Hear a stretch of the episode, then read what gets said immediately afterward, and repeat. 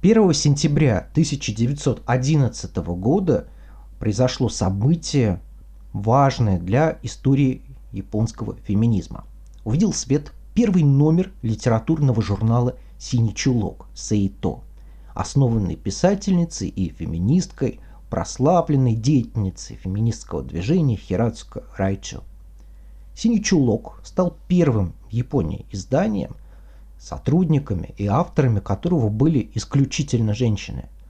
На начальном этапе над журналом работало 18 человек, в том числе писательница Мидзуно Сенко, Тамура Тошико, Уэно Яэко, поэтесса Чино Масако и другие.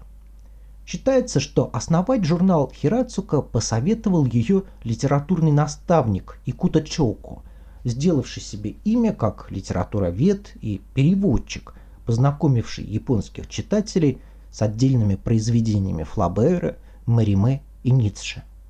Литературная группа во главе с Хирацука и ее помощницей Ясумочи Йошико – начала регулярные встречи весной 2011 года и всего за несколько месяцев смогла разработать концепцию журнала и приступить к ее осуществлению. Первом номере «Синего чулка», обложку которого украсила работа молодой художницы Такамура Чиеко, был напечатан манифест Хирацука под названием «В древности женщина была солнцем». Стихи Йосано Акико, несколько рассказов и поэтических произведений ее коллег, а также некоторое количество переводов с западных языков.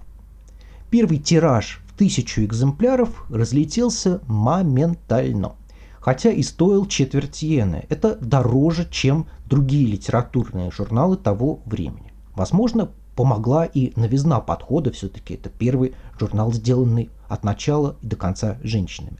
Но не последнюю роль здесь сыграла и реклама, размещенная в главных японских газетах за несколько недель до выхода Сейто из печати. В манифесте, наверное, самым главным и известным тексте из этого первого номера Сейто, Хирацука протестует против традиционного взгляда на женщину в Японии как Рёсай Кэмбо – хорошую жену и мудрую мать заявляя о необходимости самостояния женщин вне этих социальных рамок. Метафора солнца, заявленная в названии, раскрывается в первых же пассажах манифеста. По Хирацука ранее женщины были самодостаточными и светились подобно солнцу. Теперь же они находятся в зависимом положении и источают лишь бледный свет, который она сравнивает с лунным светом. В завершение Хирацука призывает женщин вернуть изначальный блеск и найти свой гений.